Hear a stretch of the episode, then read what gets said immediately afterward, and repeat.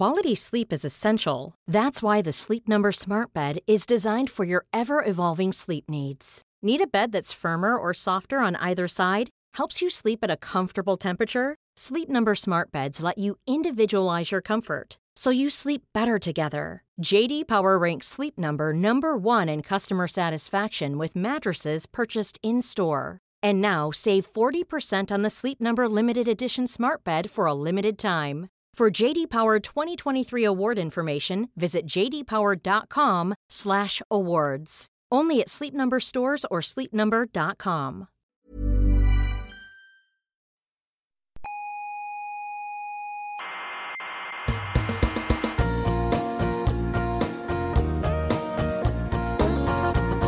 Aquí comienza Coffee Break, la tertulia semanal de la actualidad científica y tecnológica.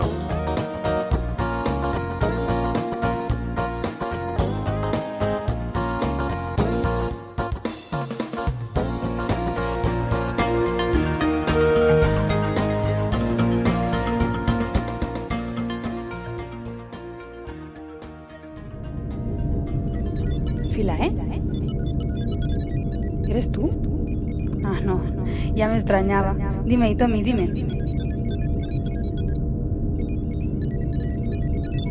¿Qué, qué? Que si nos hemos dado cuenta. Como para no verlo, Tommy. Anda, que la que has liado. Madre mía, Tommy, pero ¿cómo lo has hecho, alma de cántaro? No, pues si no es culpa tuya, ya me dirás tú de quién es. Y no me digas que ha sido la materia oscura. Hombre, sin querer, sin querer, un poco de cabezonería sí que ha habido, digo yo, ¿eh?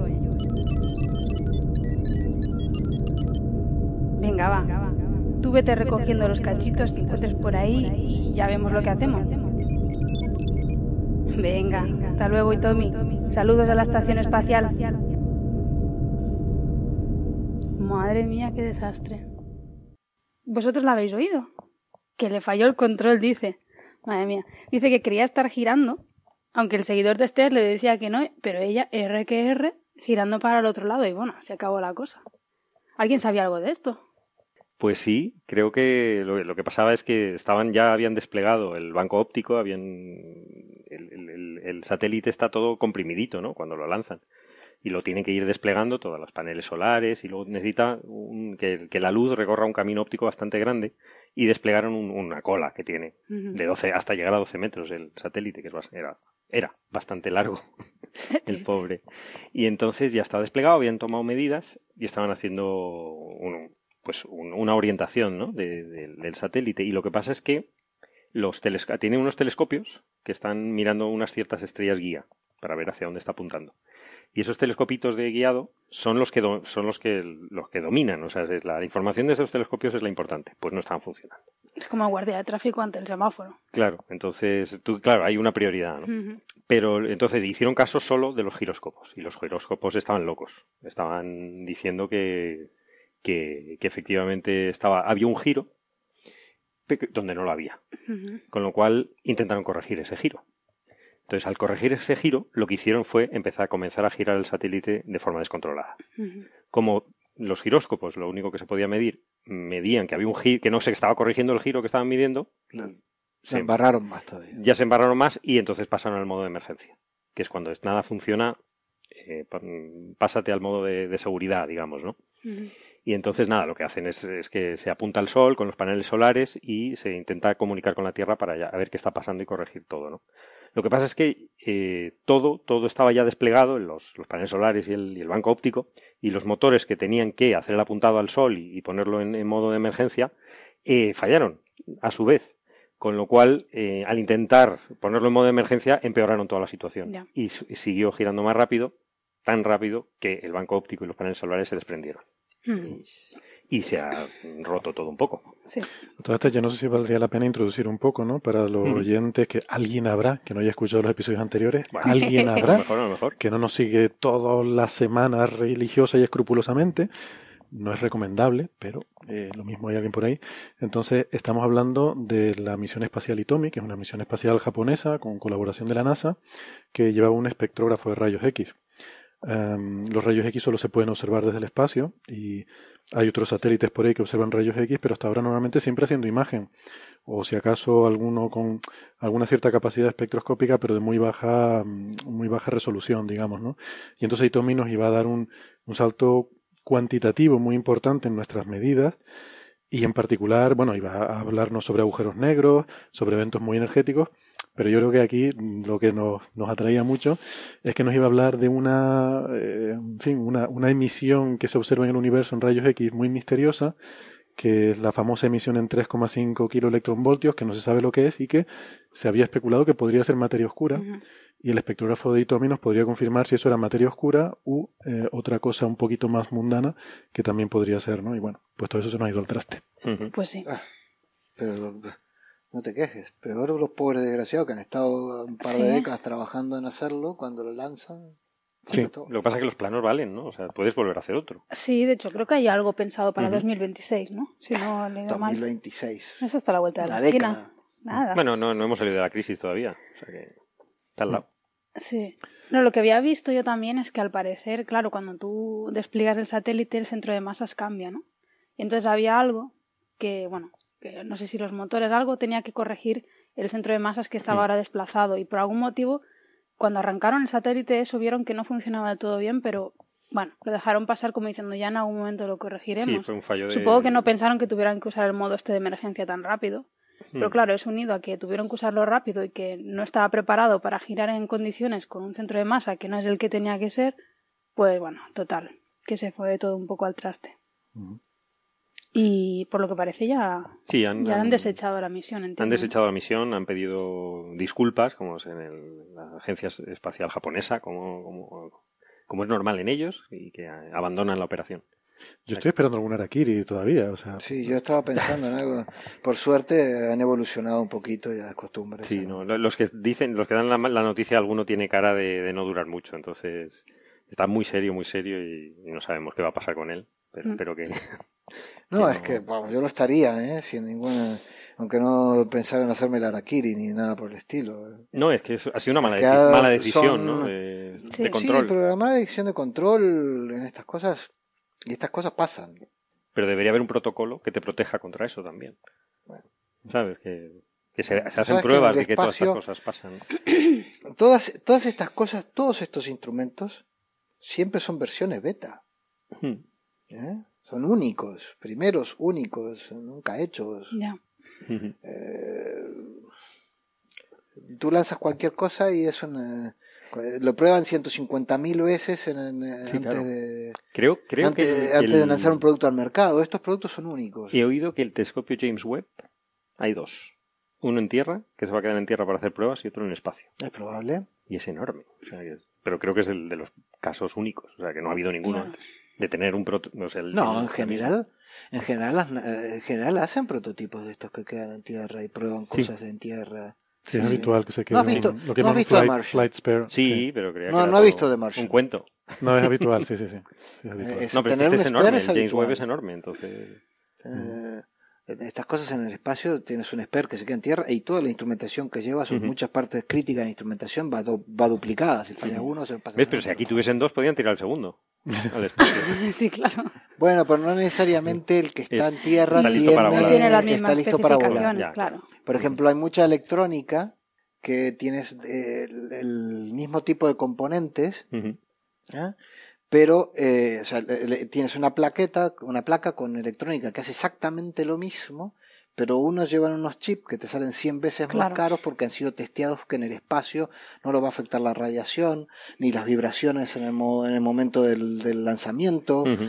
Llevan unos test las cosas que pones El ahí calor y el arriba, frío. alucinante ¿eh? de que si Claro. por eso va a trabajar a determinada temperatura y se la aguanta pero eso- sobre todo que funciona en el vacío no, Entonces, tú puedes hacer un SPER que, que vas a tener en la Tierra que no necesariamente utilizas el mismo componente pero no testado para espacio Claro.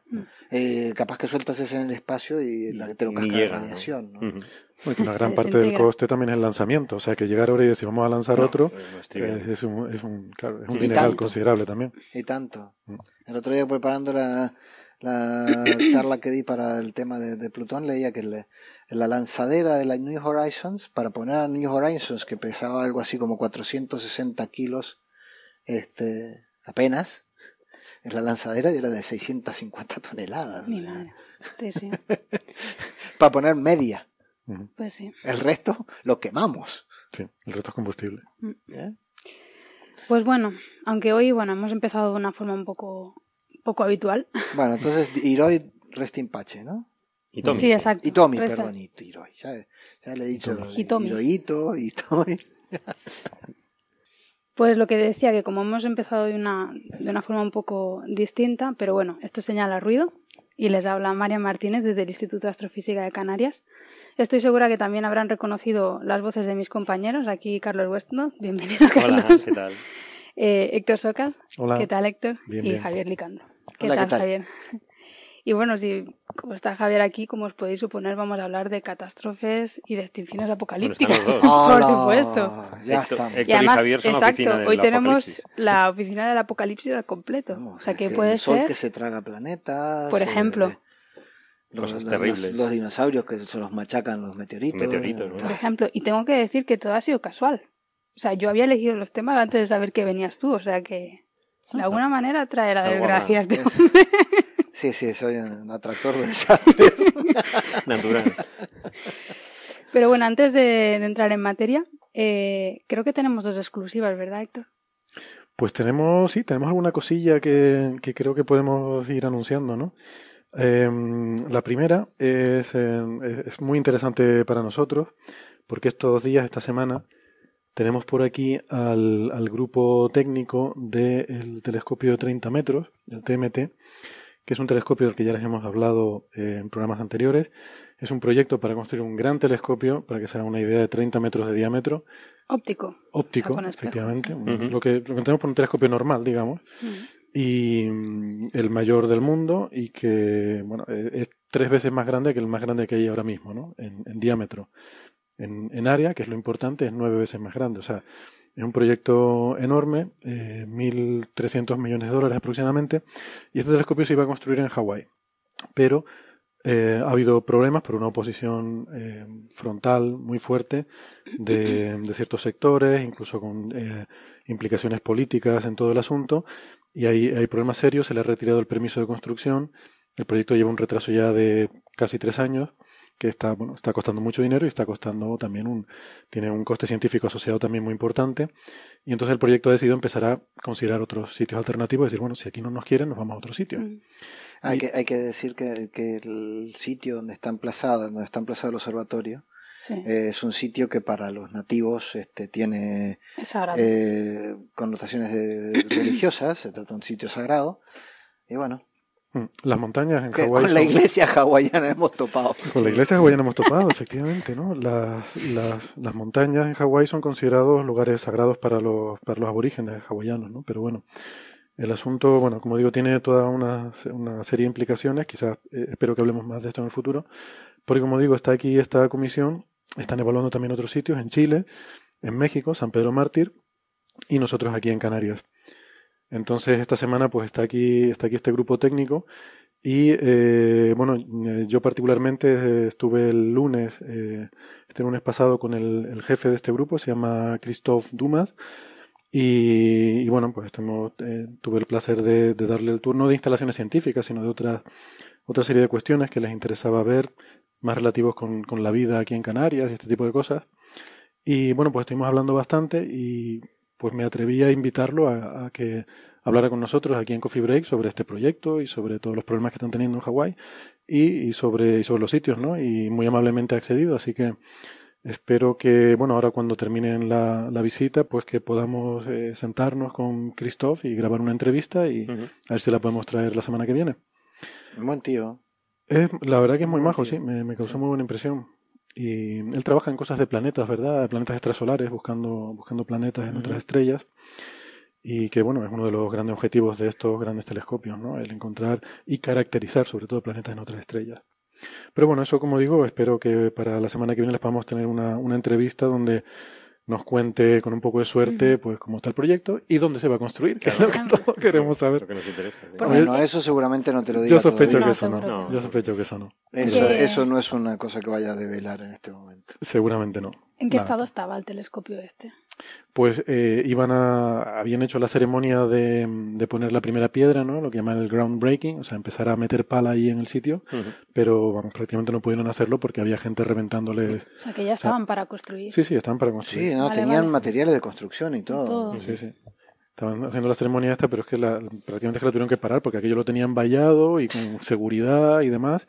Y aún así lo tuvieron que parar porque había problemas, ¿no? De- Hombre, por lo que me dijo Carlos, estaba allí Caldrogo, que no es moco de pavo, ¿sabes? Sí, Claro, claro, el, el actor eh, Jason Momoa, que se había pintado en el pecho, que son dos metros de pecho, el fuera los telescopios, ¿no? O sea, Sí. si has llegado al nivel que las estrellas de Hollywood te- no te quieren, pues entonces has hecho algo muy mal, Sí, ¿no? Eso hay que, intentar evitarlo por todos los medios, ¿no? Sobre todo los de Juego de Tronos, que son... sí, sobre Están muy todo, conocidos. sobre todo Khal Drogo, y sobre todo vamos. Khal Drogo, que vamos, está, No querría tenerlo de es Conan enemigo. el bárbaro. no, la ¿no? verdad. No, Christoph es un experto en, en- en objetos transneptunianos y demás. Ah, sí. Ah, vale, vale. Por eso lo conoces, ¿no? Es un poco de tu tema. eso, sí. Bien, bien, bien. Bueno. Y lo siguiente, Héctor, Y, eh, disculpa, Marian, perdón un segundito, pero estoy escuchando por el retorno que, que se, se oye el golpeteo de tus pendientes con el micro. Si, si no te importa sí, claro, quitarte los pendientes. Lo siento. Los sacrificios que hay que hacer por la Eh, difusión de la horrible, ciencia. horrible. Mientras no me pidas que me quite nada más. No, no, no podríamos llegar. Ay, qué jaleo. Esto lo voy a tener que editar. Esto lo quito ahora. ¡Qué nombre! Esto lo corto. Eh, nada, oye, di- disculpas por estos 10 minutos que llevamos con, con ese ruidito que se está escuchando. Eh, bueno, podemos empezar a grabar todo desde el principio, pero yo creo que no vale la pena. Yo creo que no. Que la otra cosa que quería comentar también es que estuve el otro día charlando con Javier Peláez, que alias El Irreductible en Twitter, seguro que mucha gente lo conoce por ese, mm, por ese seudónimo, y mm, que bueno, es uno de los grandes divulgadores de, de nuestro país, eh, escribe en el país, lleva, lleva la sección de ciencia de, de Yahoo España, tiene, bueno, hace un montón de, de actividades. Y eh, seguramente le sonará porque, bueno, aparte de ser uno de los fundadores de Naucas, ¿eh? Esa gran plataforma de divulgación que, que solemos eh, recomendarles cuando los oyentes nos preguntan dónde pueden encontrar buena información rigurosa y seria, o sea, no como esto que hacemos aquí, sino algo serio y riguroso, pues lo, lo solemos recomendar Naucas. Y eh, pues estuve con, con Javier y me dio una, una muy buena noticia que nos alegra mucho y que queremos transmitirles, pero casi mejor, más que contárselo yo, que nos lo cuente Javier directamente. Hola, oyentes de Coffee Break. Soy Javier Peláez, uno de los responsables del podcast Catástrofe Ultravioleta. Y bueno, pues eh, saludaros, eh, deciros que yo también escucho bastante Coffee Break. Y también anunciaros que, oye, si también sois eh, oyentes de Catástrofe Ultravioleta, estamos ya preparando la, segunda temporada. Eh, sé que estamos tardando un poquito, pero bueno, el tema de guion, músicas, etcétera, nos retrasa algo. Pero bueno, volveremos y seguramente nos escuchemos todos en ambos podcasts. Un saludo a todos y nos escuchamos pronto. Muy bien, pues eso, que vuelve Catástrofe Ultravioleta, eh, uno de los podcasts míticos, ¿no? De Ujú. estas cosas de ciencia que estamos muy contentos. Y con ¿Otro de los... de catástrofe? Otro de claro. Catástrofe. No, no puede ser. Ostras, no había caído. No hace la... Ese es el título, pero luego hablan. Pero de es un gran cosas. título. a mí- Apocalipsis por radiación ultravioleta. Ay, madre. Apocalipsis por tormentas solares y apocalipsis por impactos de De asteroides. asteroides. Ya está. Hemos título- completado los apocalipsis. El título es brillante. Yo- El mí me- título es súper bonito. A Sí, mí es muy siempre me ha bueno. encantado, Sí. la verdad. Claro, llamándote Coffee Break, cualquier cosa es bonita, la verdad. Y si le da ruido ni te cuento. Es que todo esto fue un poco improvisado, doctor. A ver, nuestro mérito tenemos también. Bueno, pues sí, pues sí. Nada, y por último, hablando de cosas, en fin, de, de nuestro mérito y tal, también quería mencionar que eh, nos ha hecho mucha ilusión, la verdad. Mm. El, el pasado domingo, el, el gran humorista Juan Carlos Ortega, que también seguramente le suena a muchos de nuestros oyentes de las noches de Ortega en la cadena SER, eh, los viernes por la noche en Oh My LOL, eh, que escribe también una columna semanal en el periódico de Cataluña, pues escribió un, un artículo en el que se refería a nosotros en términos muy, muy elogiosos, ¿no? Hablaba de... Además está muy bonito el artículo, porque está- estaba escrito como Mm. desde el futuro, recordando el pasado en el que existía una cosa que se llamaba la radio, antes de que el podcast la sustituyera, ¿no? Y hablaba de las las virtudes ¿no? y las bondades del podcast y nos ponía a nosotros como ejemplo ¿no? de las cosas buenas que, tienen los podcasts. ¿no? Y entonces, eh, bueno, eh, él hablaba de mí personalmente, ¿no? Eh, en fin, da, un poco hasta de rubor decirlo, pero yo simplemente quería aclarar que, bueno, que nos, nos encanta el artículo, estamos, estamos encantadísimos, pero yo personalmente quería aquí sacar o, hacer la matización de que aquí somos un equipo, ¿no? Aunque, eh, pues a lo mejor en la mayoría de los programas, pues he sido yo el que ha llevado Ah, la tú eres el alma mater. Claro, pero Sí. no, pero aquí somos un equipo, quería dejarlo No, muy así claro nos y que lo, las- lo tomamos, yo creo. yo creo que, que sí que has dicho. Bueno, yo creo que todo el mundo ya lo sabe, ¿no? Porque evidentemente que yo venga aquí y me ponga a hablar solo delante de un micrófono no tendría ninguna gracia, pero no, hay gente que se le ocurre mucho, sobre todo los presentes. Eh, Marian ha currado muchísimo, Weston también. Aunque la Javier, locura esta todo- de hacerlo fue tuya. Entonces, Efectivamente. todo, Bueno, todo es- se ha dicho, pero bueno. Siempre vas a ser el director fundador. Eso, vale, eso, eso me lo pueden me lo pueden achacar a mí. Acepto, la culpas- responsabilidad, la culpa, eran tuyas siempre. la culpa de haber empezado la locura esta, pero que, vamos, que aquí hay gente también que se lo está currando y simplemente quería, pero que nos ha encantado el artículo, la verdad. Y, Sí, si la lo- verdad. Sí. Y además es que es una reflexión muy interesante y lo recomendamos porque, porque aparte de, de que nos nombra, ¿no? La reflexión esa sobre la evolución de la radio y el podcast como evolución de la radio, pues es una reflexión interesante. ¿no? Entonces, bueno, ahí lo dejo. Salió en el, como digo, en la edición del domingo 24 de abril en el periódico de Cataluña. Y, y me pareció muy interesante, incluso algún día que no tengamos temas científicos que tratar, podríamos debatir sobre eso. Pero, pero bueno, en fin, perdón, que llevo mucho rato Muy hablando. Marian. Bueno, es que tenías un montón de exclusivas Sí, y de noticias interesantes. vengamos a la residencia. Sí, venga, pasemos a, a los temas de, de hoy. Pues nada, ahora, de los creadores de En realidad los Rapanui no se mataban entre ellos, llega la siguiente entrega. Lo del meteorito de los dinosaurios solo fue la gota que, colmó- que colmó el vaso. ¿Verdad es- que sí, Carlos? Sí, es una cosa muy curiosa, ¿no? Yo, yo tenía entendido que, que- que- que la teoría del meteorito que, que se estrelló hace 65 millones de años ya era una cosa definitiva, ya se había cargado todos los dinosaurios y tal. Y era, y era como muy reconocida. Pues no todo el mundo estaba de acuerdo, ¿no? Hay, hay unas voces que dicen que no exactamente, ¿no? Que es, hay muchos matices, ¿no? Que, que fue un cúmulo de, de- de elementos, de que no, no estaba demasiado claro. Yo creía que sí, ¿no? Eh, lo que pasa es que también decían mucha gente, hay otra gente que dice que está relacionado con el volcanismo, el, el vulcanismo de esa época, ¿no? en el subcontinente indio, que Ujú. era la- en esa época estaba todo los continentes unidos, ¿no? Se estaban se iban a empezar a separar, o sea, habían separado antes, estaban separando 23 millones de años antes. Eh, había muchos muchos volcanes en la India, de hecho hay evidencias en los sedimentos y que el vulcanismo también pues produce mucho efecto invernadero, muchos gases, mm, muchas partículas en suspensión en la atmósfera y, con efectos eh, catastróficos, ¿no?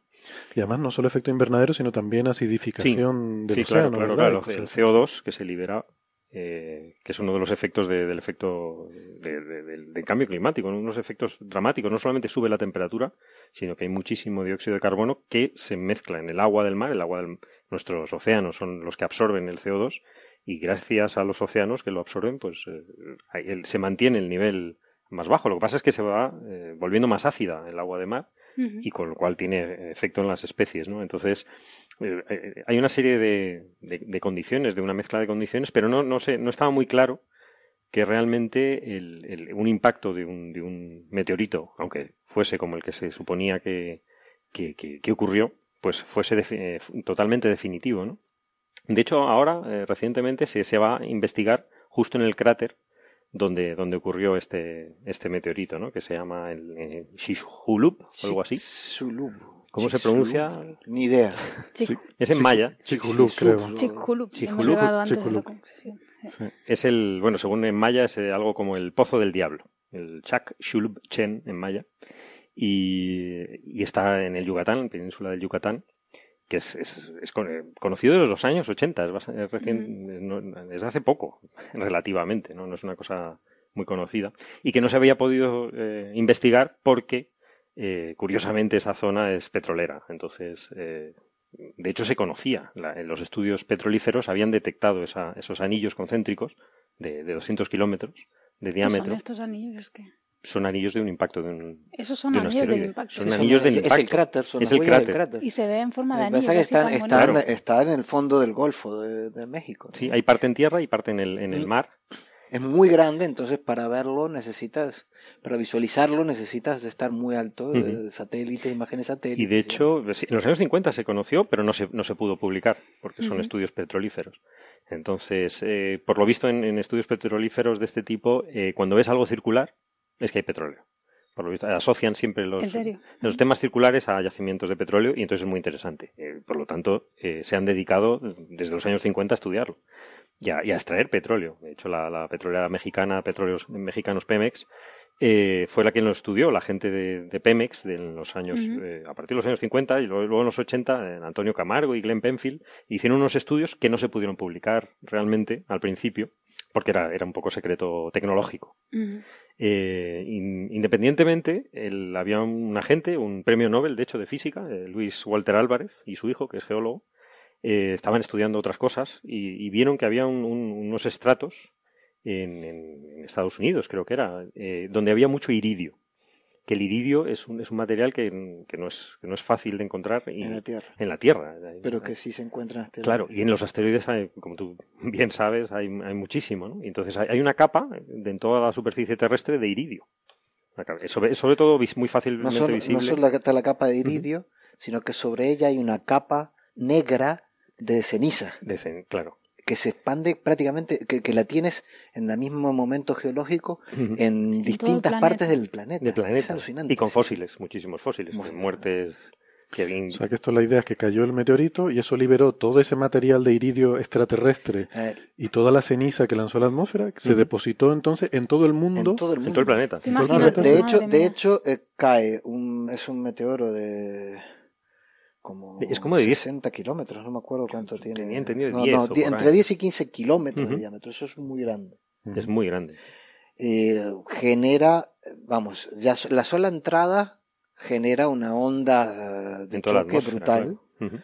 Eh, pero además el impacto deja un cráter de, de algunos centenares de kilómetros de diámetro, material que, una cantidad enorme de material que sale al espacio, que, que, que, que el propio impacto lanza hacia la alta atmósfera, que vuelve a caer, que vuelve a caer en distintas zonas del planeta, material que cae incandescente, genera incendios en todo el, eh, en todo alrededor del, de- del mundo, todo ocurriendo a la misma vez, una cantidad ingente de polvo y además cae en una zona de roca calcita, de roca calcárea, Con lo cual libera una cantidad enorme de dióxido de carbono. Claro, es fatal. Lo que, lo que tú decías de, de que el dióxido de carbono, el, el océano absorbe, eh, en los, los- y los, y los océanos en la Tierra eh, tienen un papel fundamental para, para, para, para hacer que, que la, la atmósfera terrestre pierda el dióxido de carbono.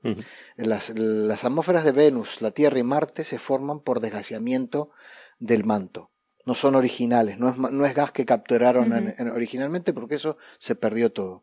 Se forman por eh, erupciones volcánicas y las erupciones volcánicas eh, le- sueltan una cantidad de componentes eh, de agua, dióxido de carbono, monóxido de carbono, algunos comp- componentes sulfurosos y las atmósferas de estos planetas al principio eran básicamente dióxido de carbono. La atmósfera de Venus es un 90 y pico por ciento de dióxido de carbono, la de Marte también es básicamente dióxido de carbono, y la de la Tierra debía serlo también. ¿Qué pasó?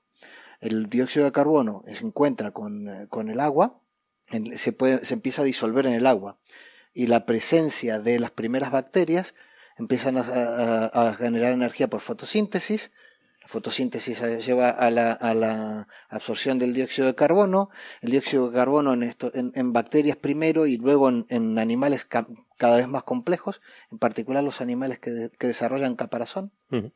La caparazón está hecho Ujú. básicamente de, de- del de- de el carbono que, que absorben del dióxido de carbono. Este, esto, cuanto, cuanto más complejos los animales más, eh, y, y los vegetales, más absorción de dióxido de carbono, que termina eh, de dos maneras. Termina ya sea formando estos caparazones, eh, dando lugar a, las- a los arrecifes de coral que bien conocemos, que terminan formando zonas de roca calcárea, roca calcita, o también eh, interaccionan con, con los minerales, o si cualquiera que haya visto una cueva sabe que está llena de estalactitas y estalagmitas, y eso es básicamente roca calcárea que se ha formado por el agua que se filtra, que tiene, que ha absorbido parte de, de- de ese dióxido de carbono, lo transforma en, en mineral de calcio y que queda en esa. Esa- Oye, y, y asteroides de estos así kilométricos, ¿no? Que ustedes llaman grandes destructores o algo así. ¿Ha habido, o sea, este es el último así de los que ha Este caído? de los- el más grande. ¿El más de los grande? últimos, sí. O sea, así de, de kilómetros, ¿se sabe si hay, hay registros históricos? Sí, Bueno, sí. hicistóricos, hay registros, Hay registros geológicos de anteriores. alguna, Hay registros de anteriores. pero no posteriores. O sea, este es, el último que de, ha... de kilómetros es el último, sí. Sí. Es el O último. sea, hay registros anteriores, pero no están Hay, hay relacionados gigantescos con- cráteres anteriores encontrados en la Tierra.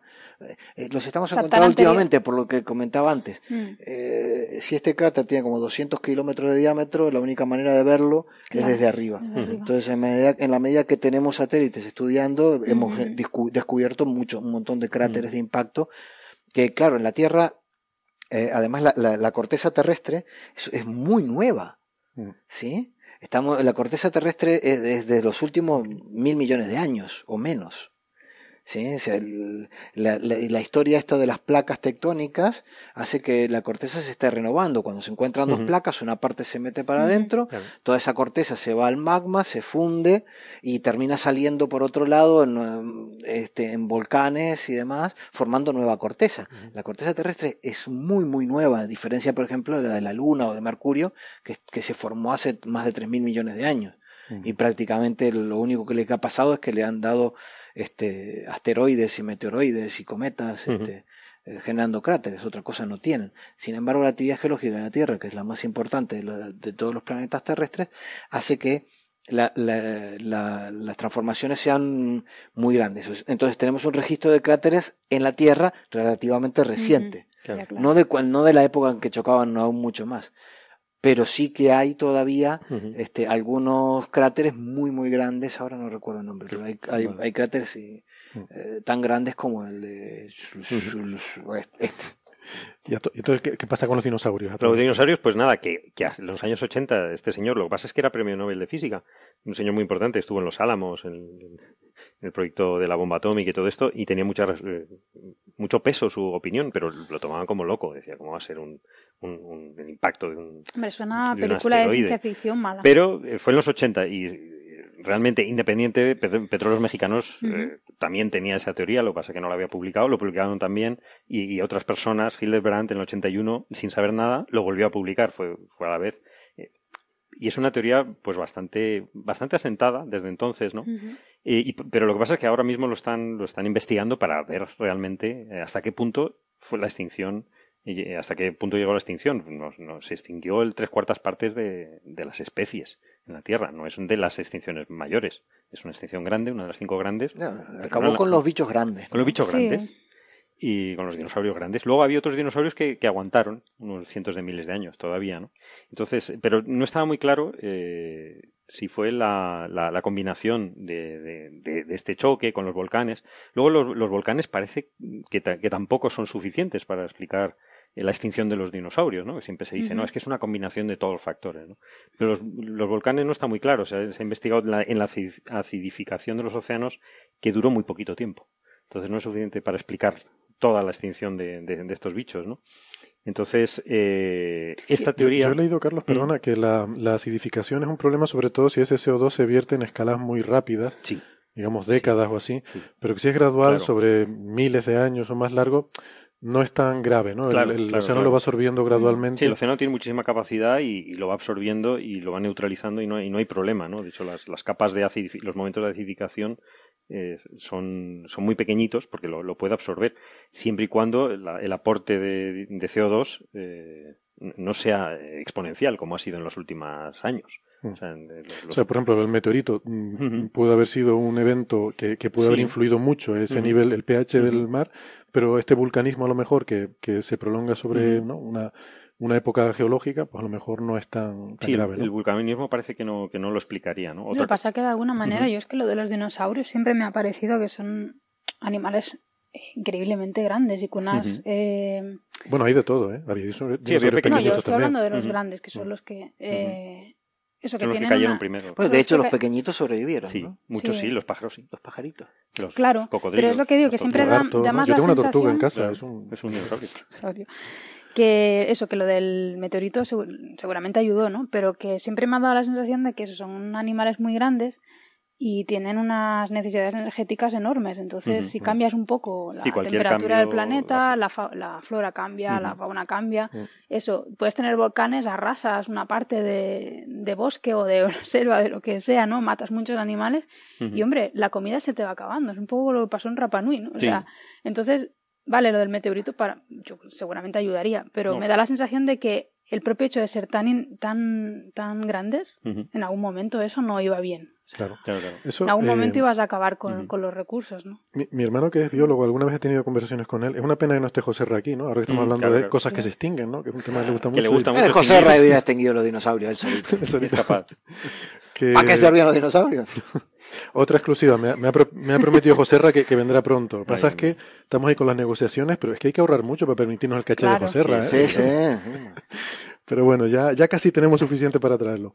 Bueno, que no, que eso, en conversaciones con mi hermano, él, él me dice que en, en biología hay como una especie de equilibrio entre, eh, o sea, a la hora de esta competición que se establece entre las especies por, por dominar un determinado ecosistema, hay especies que se adaptan muy bien a un ecosistema porque se especializan en ese ecosistema y son, eh, son capaces de dominarlo, pero al especializarte mucho, también tienes el problema de que un pequeño cambio Claro. en ese ecosistema eres el primero en caer. Efectivamente. Entonces hay un, hay un equilibrio dinámico ¿no? entre especies que van, eh, digamos, eh, escalando ahí en ese, en ese ranking a base de especializarse y, y- y entonces funcionan mejor en ese ecosistema, pero que luego hay un cambio, y bueno, en Son este caso estamos hablando de un cambio enorme.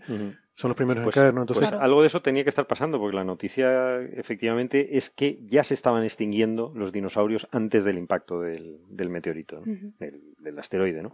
Que 24 millones de años antes había ciertas especies de dinosaurios, la mayoría, que estaban en decadencia, ¿no? según los restos fósiles. ¿no? Los grandes dinosaurios de, el tiranosaurio, todos los diplodocus, todos estos eh, se estaban, los enormes se estaban ya extinguiendo y no había especies nuevas, nuevas que los reemplazasen, que eso es una extinción, al fin y al cabo. ¿no? Sí. Hay- Lo que pasa es que había otros, eh, los triceratos, por ejemplo, que sí estaban en auge en esa época.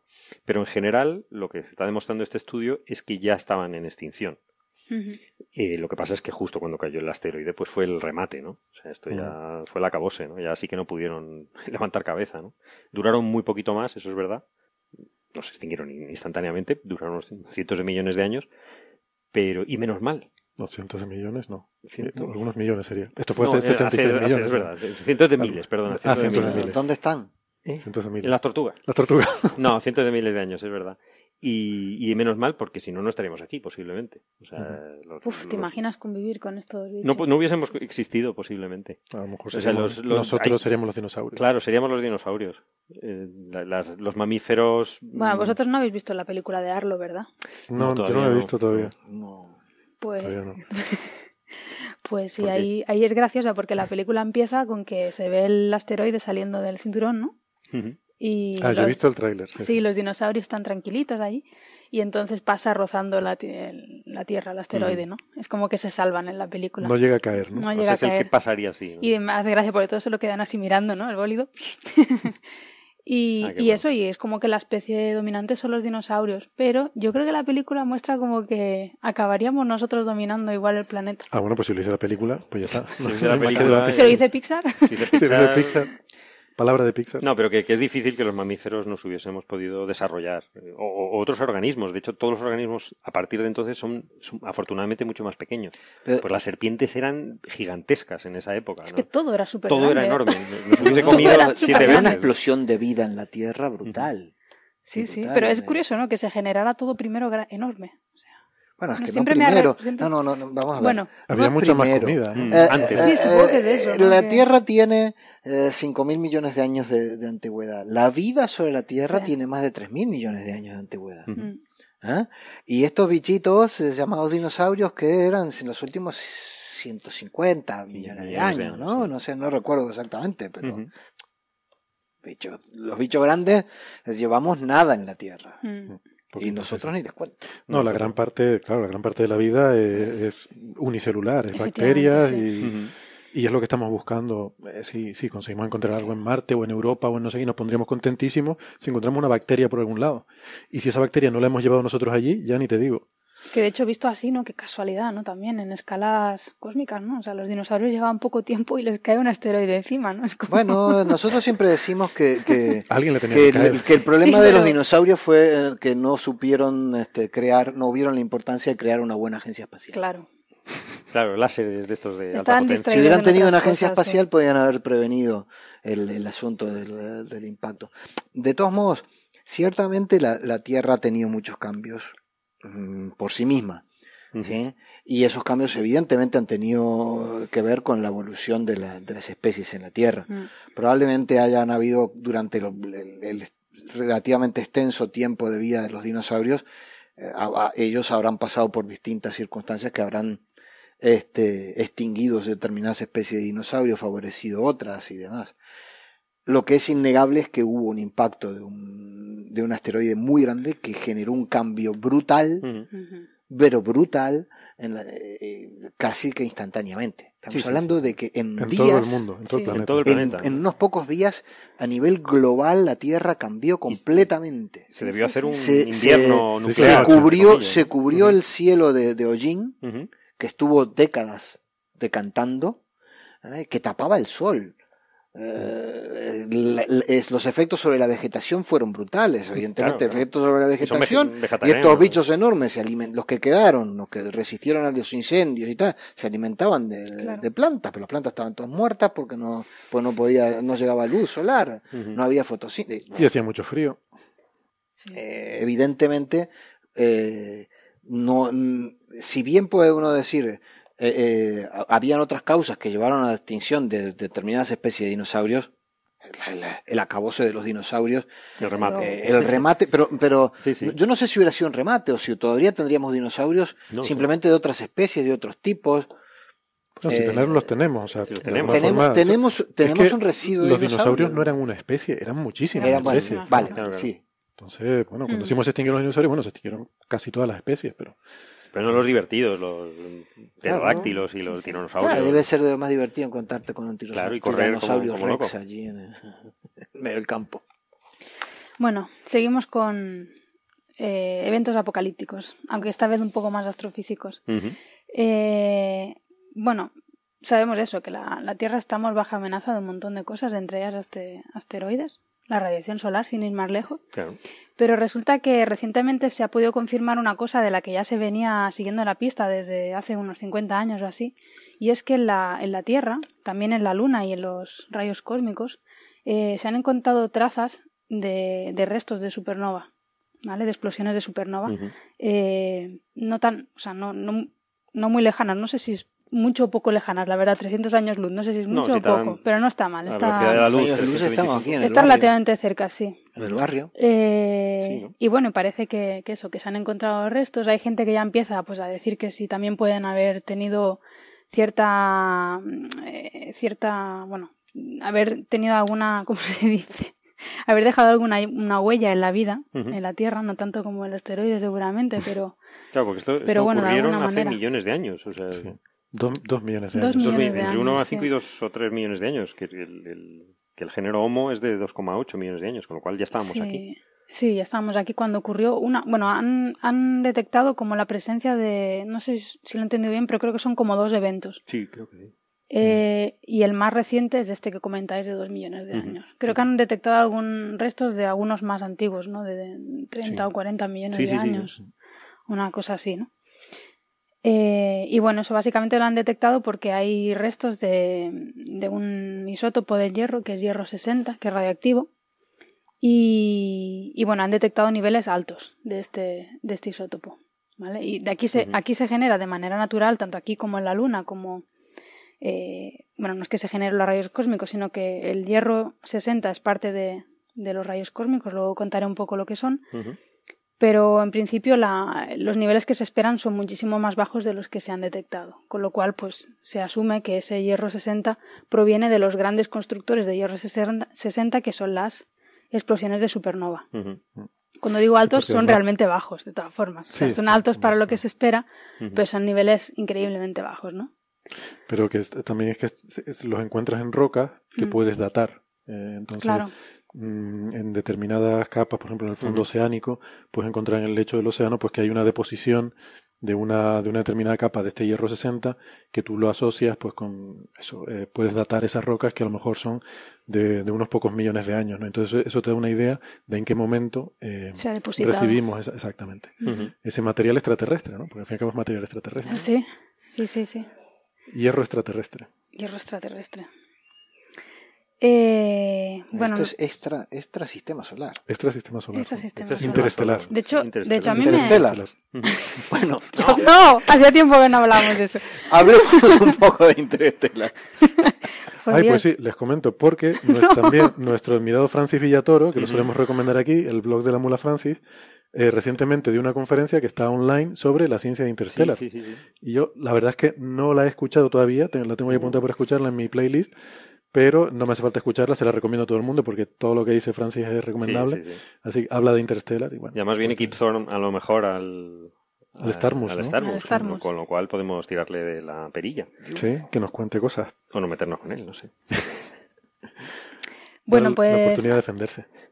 A lo que a lo que íbamos eso que a mí me- a mí no sé leyendo esto me resultó interesante porque no, no te haces a la idea que una cosa tan extra- extremadamente lejana te puede dejar una huella aquí en la tierra Es ¿no? curioso, ¿no? Lo que Es pasa es que, curiosísimo. que sí teníamos atmósfera, en- o sea, no es el origen del, del planeta, con lo cual se habrá repartido de una forma en, en toda sí la lo que yo no entiendo ¿no? Cómo, cómo ha llegado esto O sea, Yo, por- yo lo que entiendo que se dice que esto puede haber afectado la evolución porque eh, cuando hay una supernova cercana, eso aumenta los niveles de radiación. Claro. De hecho, sí. este hierro 60 son isótopos que vienen en rayos Claro. cósmicos. Entonces la Tierra está Claro. sometida a un bombardeo de radiación. A- a- aumentar el flujo de rayos cósmicos. Aumenta el flujo de rayos cósmicos. Hay una radiactividad natural que está muy alta. Entonces eso significa pues, que algunas especies se morirán por esa radiación. Aumentas o el número de mutaciones. aumentas las mutaciones, efectivamente, y produces que, que sea más rápida la evolución.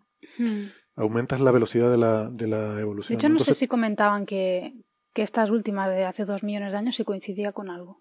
Bueno, es más o menos cuando empieza la especie humana, ¿no? Entonces, yo, yo creo que eso es hilar un poco las Yo creo que cosas. es de- unirlo todo por los pelos, ¿no? Sí, hombre, habrá afectado a todas las especies, o sea, habrá, seguramente Mm. habrá aumentado el ritmo general de, de esto, ¿no? A mí, a mí lo que me sorprende es que hayamos podido identificar fuentes de esos eventos, ¿no? Porque, o sea, que existen, es normal, lo sabemos, Mm. podemos calcular la probabilidad, sabemos que en tiempos eh, históricos, paleontológicamente hablando, ha habido supernovas cercanas, simplemente por probabilidad, y tenemos estas medidas de tiempo de, pues, de lechos oceánicos, de rocas con, con isótopos como el hierro 60, entonces sabemos que eso existe. Lo que encima, pues podamos decir mm, eh, por observaciones astronómicas, y mira, es que ha habido estas dos supernovas relativamente cercanas que más o menos encajan con el tiempo, posiblemente sean estas las fuentes de Pero estos lo- que lo hicieron viendo restos de supernovas. sí, restos de supernova que se han podido datar y coincide más o menos, cuadra la fecha y los ah, pero niveles los, lo- las supernovas, dices tú, que las han visto. que se han Se visto lo- el Las origen. supernovas pueden quedar. Ah, no, eh, pero es la- que yo eso no lo había leído. Sí, es que es una de las, vamos, un- uno de los estudios recientes que se han hecho que proponen, hombre, es difícil estar seguro. O sea, yo tampoco, o sea, yo esto lo cogería un poco con pinzas, ¿no? Eh, pero que sí que hay, vamos, no recuerdo ahora exactamente dónde, pero hay restos de supernovas cercanos que han, han datado y, coincide bastante Ah. bien con, no solo con la edad, sino con el flujo que esperaríamos de, de este material, han hecho simulaciones, etcétera, que, que producen el, el ritmo de acumulación de partículas, por ejemplo, hierro 60, que se ha observado, porque además también se han observado en la Luna, También en la sí, luna. la sí. luna. Que eso es muy interesante, o sea, analizando mm, rocas lunares, de estas que trajeron los astronautas, Es, es coherente porque ten- ten- tendría que haber llegado a la luna. resul- claro, Lógicamente. había llegado a la Luna y resulta que ahí Si también fuese está. extra, extra sistema solar, por supuesto. Sí. Claro, claro, claro. Ujú. Y en la cantidad de, y en la cantidad de hierro 60 los rayos cósmicos también he leído. Que de hecho, a raíz del estudio con los rayos cósmicos, que bueno, si queréis cuesto- cuento un poco que aunque Sí. se llamen rayos cósmicos no tienen nada que ver con radiación electromagnética, Claro. No, son No son partículas cargadas, ¿no? sí, partículas de alta energía. Sí, de las cuales el 1% de esas partículas son eh, núcleos de átomos pesados, ¿no? Como en este caso el, hierro, Ujú. 60, o bueno, otros isótopos del hierro, ¿no? Eh, bueno, pues a raíz de estudiar la composición de los rayos cósmicos, vieron que había, pues eso, unos niveles elevados de hierro 60, ¿no? Igual que se ha visto en la Tierra y la Luna y demás. Pero además estudiaron la composición de, de isótopos de cobalto y de níquel, me parece, y vieron que eh, esos además, no sé muy bien cómo lo, lo inferían, pero lo que vieron es que de la crea- esto- estos isótopos habían sido de alguna manera acelerados, ¿vale? Pero no acelerados en el momento de la creación, es decir, cuando explota la supernova, sino que se habían acelerado como posteriormente. No sé si eran 100.000 años. Es que la verdad que yo con estas cifras cósmicas me lío. Pero, o sea, un tiempo después, pero no un tiempo muy, muy grande. O sea, no millones de años, sino, pues yo creo que eran 100.000 años. Es que, hay un poco de efecto carambola con estas cosas, porque las supernovas suelen ocurrir más frecuentemente en las estrellas más masivas, que viven muy poquito, y suelen ocurrir en cúmulos. Y, entonces explotan una detrás de otra. Claro, pero eso es lo que decían, como se ha acelerado después de crearse, lo más probable es que haya habido una supernova cercana y eso ocurre normalmente en cúmulos, de, de, estrellas masivas, ¿no? Y entonces pues habrían, habían candidatos a cúmulos de estrellas masivas. Eh, pero no, no había leído lo que tú decías de los remanentes de supernova. Mm. es, interesante a lo mejor comentar que, mm, o sea, sabemos que las estrellas es donde se forman de forma natural los elementos químicos. O sea, en el, al origen del, en el origen del universo se formó hidrógeno y helio. Todos los demás elementos de los que estamos hechos y de los que todo está hecho se formaron en el interior de estrellas. ¿vale? La cuestión es que todos los elementos más pesados que el hierro se han formado en supernovas. Básicamente, eso. Tiene algunos matices, pero, pero esencialmente todo eso viene de supernovas. O sea que si tienen un anillo de oro, por ejemplo, eh, el, oro es más pesado que el hierro, ¿verdad? Sí. Pues si tienen un anillo de oro y lo miran, pueden eh, tener la, certeza de que ese material viene de la explosión de una estrella lejana. O sea, ese oro que están viendo proviene de una explosión de supernova que tuvo lugar pues, antes de que se formara la Tierra hace 5.000 millones de años. Y eso es muy impresionante. Sí, es bastante chulo además. El plomo, todo lo que es más pesado que el hierro, eh, todos los elementos más pesados que el hierro se han formado en supernovas.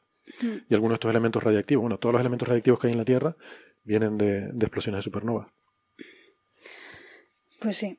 De las supernovas quizás deberíamos hablar en algún programa con el, lobo rayado. Ah, sí, Ángel, porque, el, gran experto en supernovas. Porque él es un experto en supernovas, ¿no? Que estuvimos hablando la, sí, hay un estudio, pasada. Hay un estudio que nos ronda unos, unos cuantos capítulos que no... Sí, sí, sí, yo creo que lo, sacaremos y hablaremos con él. Lo de la metalicidad. Eh, yo creo que eh, el, el, tema de las explosiones de supernovas no solo es fundamental para para inyectar estos elementos pesados, sino que además eh, normalmente son fundamentales para desencadenar formación de nuevas estrellas. También. Desestabilizan las nubes moleculares, este, forman grumos en las nubes moleculares y desencadenan formación de, nuevas estrellas. que, Además nos sirven para medir distancias, ¿no? Como vimos la vez pasada, para medir la energía oscura, cómo se está expandiendo eh, en el universo. Es interesante todo porque las supernovas son estrellas muy masivas que, que, viven muy poco, o sea, rápidamente, eh, rápidamente explotan, mueren y explotan con una, como una supernova y desencadenan la formación de nuevas estrellas, este, que ya son estrellas con una composición original distinta, porque están contaminadas de elementos pesados, cosa que también tiene bastante influencia en los procesos que se dan en, en, en esas estrellas y en la formación de los sistemas planetarios alrededor de esas estrellas. Ah, es un tema muy, muy interesante de la supernova. De, de todas formas, haya leído en algunos de los estudios estos que creo que incluso que todavía dejaban como posibilidad, como segunda opción, que esto no hubiera sido una supernova, sino que, bueno, que no hubiera sido una supernova cercana, sino que el sistema solar pasó a través de una zona contaminada por alguna supernova. También es cierto, el sistema solar el sistema solar se mueve y no se mueve exactamente en el plano de la galaxia. Eh, tiene la órbita del Sol está levemente inclinada respecto al plano de la galaxia y atraviesa este, periódicamente zonas de, densas nubes moleculares. Y eso probablemente contamine también. Eso decía yo antes también que está un poquito cogido con los pelos, ¿no? Esto de decir, bueno, esto viene una supernova y tal, bueno, digamos que es compatible con. Podría ser, podría ser. Sí, sí, sí. Bueno, y vamos a, a, pasar a la siguiente catástrofe, que a mí la verdad que la noticia me hizo mucha gracia cuando la leí, pero luego profundizar en el artículo científico fue una auténtica catástrofe también. doble catástrofe. Doble catástrofe. Pero esta es una catástrofe además de las épicas, ¿no? Eh, si ya lo del planeta 9 nos parecía curioso, ¿no? La, la, posible existencia de un planeta 9, esta gente viene con la posible existencia de un planeta 10. Sí. ¿Vale? Bueno, planeta 10 lo he dicho yo, pero eso, que básicamente proponen la existencia de, de otro planeta del sistema solar en la órbita más interior de, que, que Mercurio, una órbita más interior que la de Mercurio. Y curiosamente ellos dicen que la prueba de que este planeta existió es precisamente que no exista. Aunque parezca mentira, eso es lo que, que dicen. no exista nada. Que no exista nada, Que no haya nada. Que no haya nada, Que que, no haya esté nada. limpio de material esa región. Ni siquiera Sí. ninguna evidencia, lo cual Nada. es increíble. Entonces yo, yo he puesto aquí los tres indicios eh, que yo he entendido que son los que lo llevan a, a concluir esto, ¿no? Y luego ya, pues me eh, seguís con la discusión, ¿no? Básicamente ellos se basan en que gracias a que hemos descubierto un montón de planetas fuera del sistema solar Y, y ahora más o menos podemos ver cómo son los sistemas estelares fuera de nuestro sistema solar, se han dado cuenta que más de la mitad de estos sistemas planetarios que han descubierto eh, tienen eh, supertierras, que les llaman, ¿no? Planetas mucho más grandes que la Tierra, en órbitas muy cercanas a la estrella. Y que el nuestro no lo tiene. Supertierra es Entonces, de, eso un, les- de 1 a 10 eh, Sí, veces de la Tierra. vale, sí, por ahí. Yo, quiero eh, que hacer énfasis en que acabas de decir más de la mitad. Más de la mitad. Sí. Sí. Sigue, sigue. Entonces, eso les parece súper sospechoso que nuestro sistema solar no tenga una supertierra y es uno de los, de los indicios a que les lleva a pensar que podía haber habido una.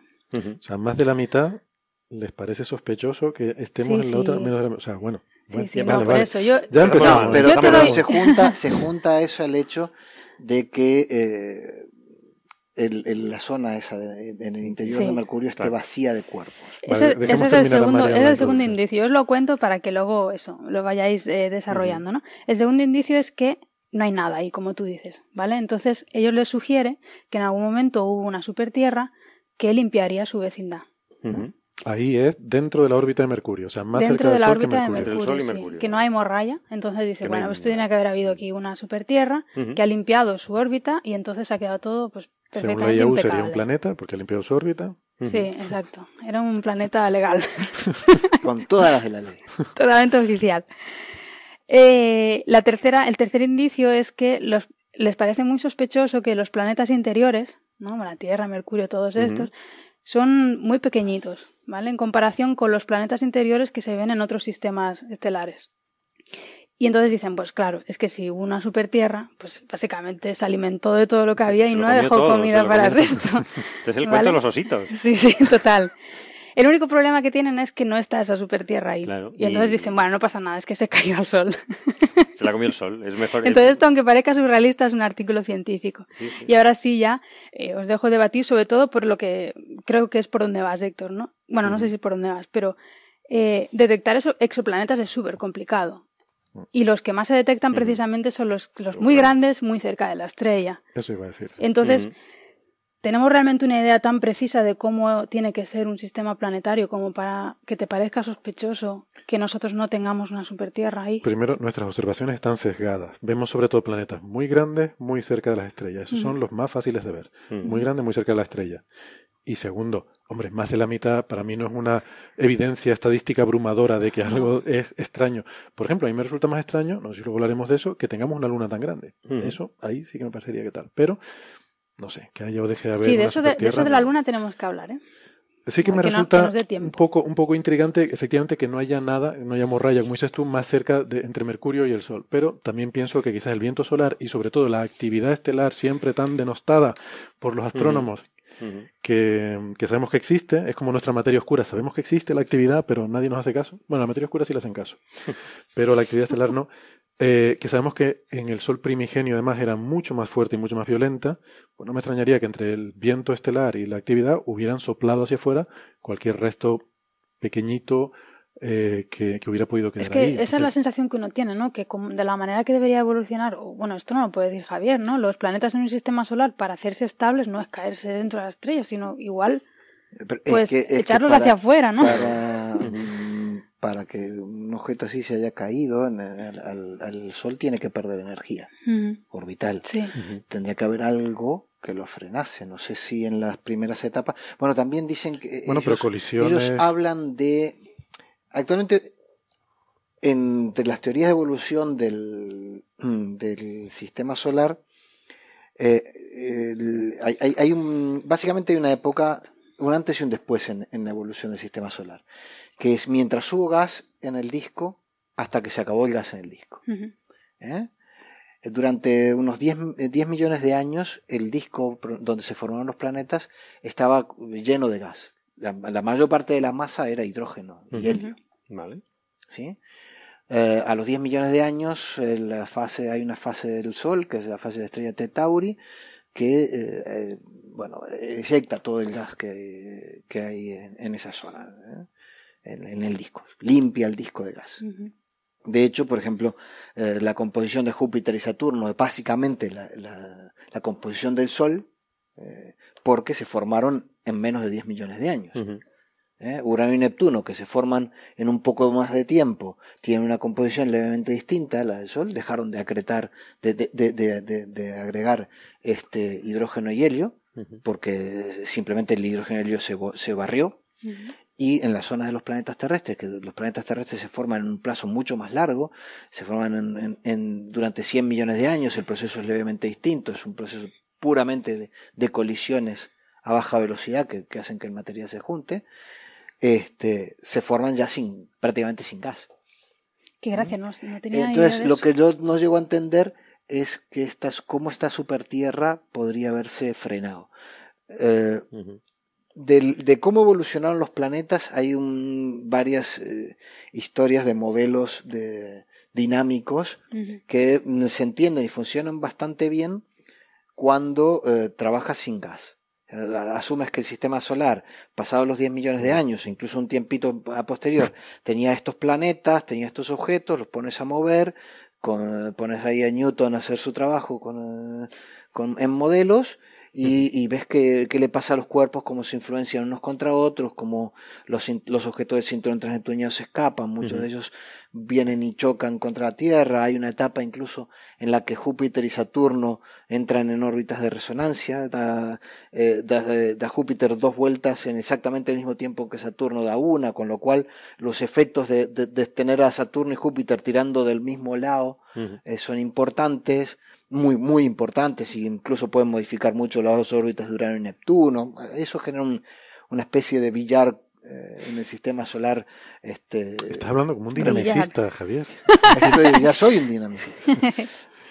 El tema es cuando empiezan a hacer teorías de lo que pasó antes, cuando el sistema tenía un montón de gas, porque allí el- empiezan a jugar otros otra física.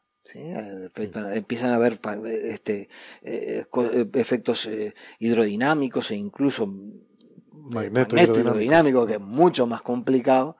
Este, ¿Qué me vas a y allí el, el- allí el juego permite jugar con muchos más parámetros y actualmente eh, hay algunos modelos que dicen que Júpiter llegó a estar a una o media unidad astronómica, Júpiter está a 5 ahora, Ujú. con lo cual la barrió con un montón de objetos que estaban en el interior y esta gente dice, bueno, ya que Júpiter se acercó, Igual un la- el efecto ¿no? de Júpiter lo tiró para adentro, ¿no? Pues sí, puede ser. Eh, yo no me he leído el, el paper original. Pues no es nada bueno, ¿eh? No. Porque Este- están haciendo eso, simulaciones, y hay varias Son, posibilidades. son pero... simulaciones, sí. Eh, yo diría de que, de que me gustaría ver cuáles son las predicciones. Ah, ¿Qué pasa si Claro. un, un objeto de 10 veces la masa de la Tierra es absorbido por, por el Sol? Claro. Es que Está la- absorbiendo un montón de material, Claro, claro, de- de- de- de- sí. de elementos pesados Eso lo hablamos que con no sé si, en su- si eh, la gente que estudia estrellas podría decirnos si hay estrellas que tienen eh, esa Las abundancia. cantidades, claro. Justo lo que decía María, en el almuerzo est- estábamos comentando eso, ¿no? La cuestión es que el Sol tiene una capa exterior que es convectiva, eso quiere decir que, es- que tiene como un burbujeo, ¿no? Como un caldero de sopa, y eso mezcla todo. Hmm. Esa capa convectiva llega hasta aproximadamente el 75% del radio del Sol.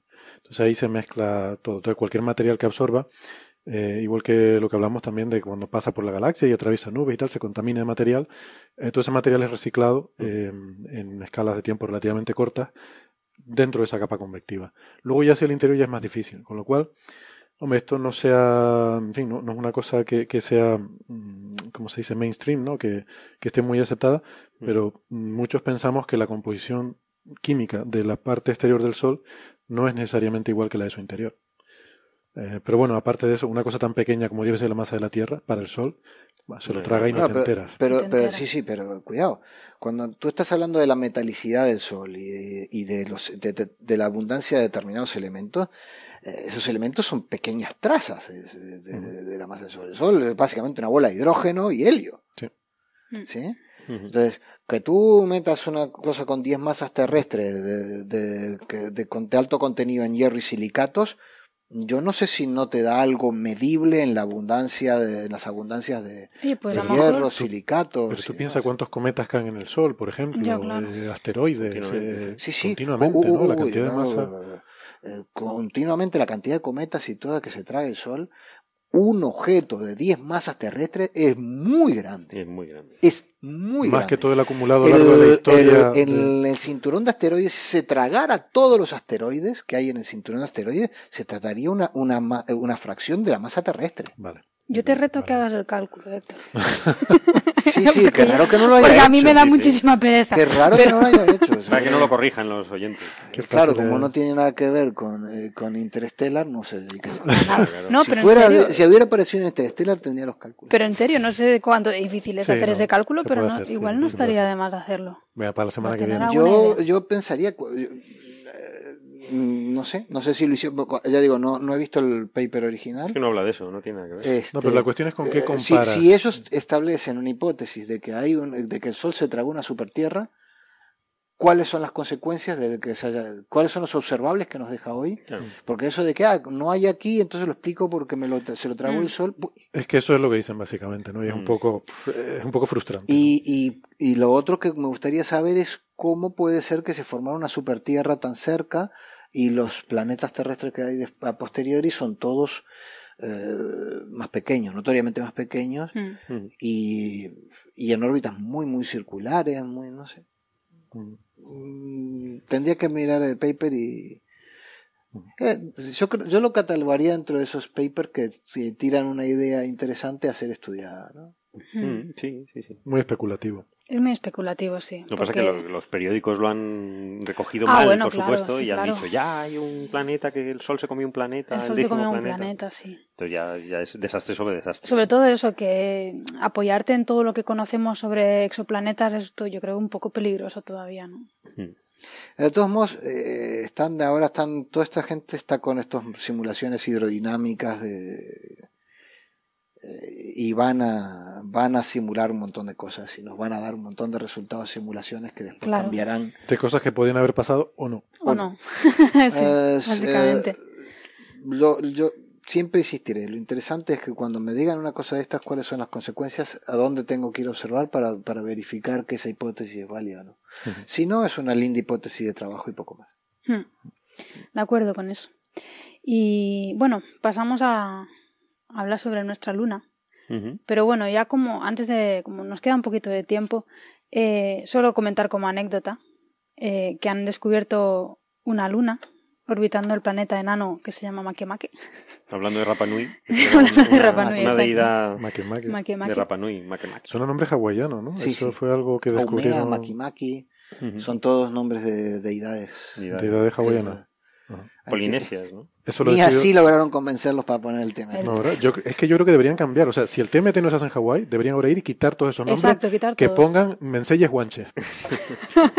yo propongo que Makemake pase a llamarse Mensei Ventor, si viene aquí el TMT. Mi madre.